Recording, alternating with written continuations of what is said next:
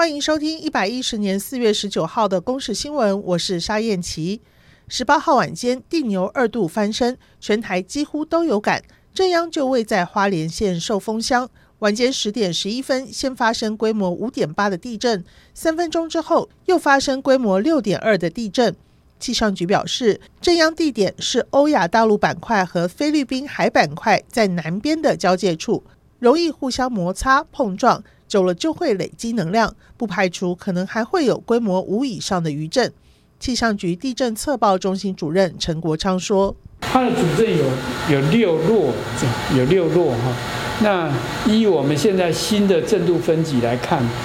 五以上，五弱以上就有可能有灾损。那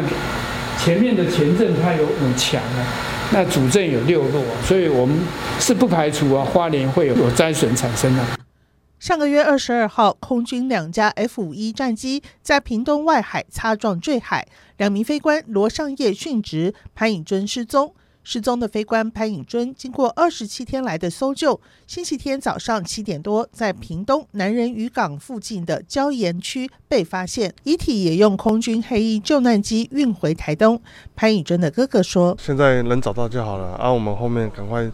帮潘尊好好的送他一程哈，要回家就好了。台铁泰鲁阁列车撞工程车意外，交通部及台铁局日前完成路线边坡防护以及隧道结构补强，东正线提前在今天恢复正常通车。第一班是清晨五点二十七分从宜兰发车的四一零二次区间车。在早上六点三十九分通过清水隧道，复驶一个月内，所有列车行经花莲清水隧道以及隧道前弯道的事故路段，都需要降速到四十公里。全国营造业大缺工，总工程经费九百三十亿元的双北捷运环状线南北环段，台北捷运工程局这个月首次招标各一区段标，却没有厂商来投标。北市府官员表示，土建经费高达四五百亿的捷运工程，过去都非常抢手，没有厂商来投标，还是第一次遇到。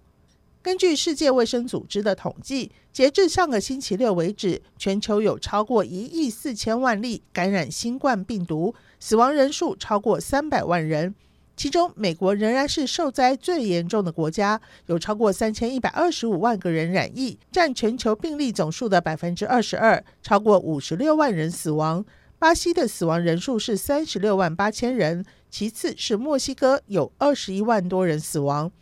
据世界卫生组织的统计，死亡人数超过十万人的国家还包括印度、英国、意大利和俄罗斯。至于台湾，昨天新增一例境外移入案例，总计有一千零七十三例确诊，十一个人死亡。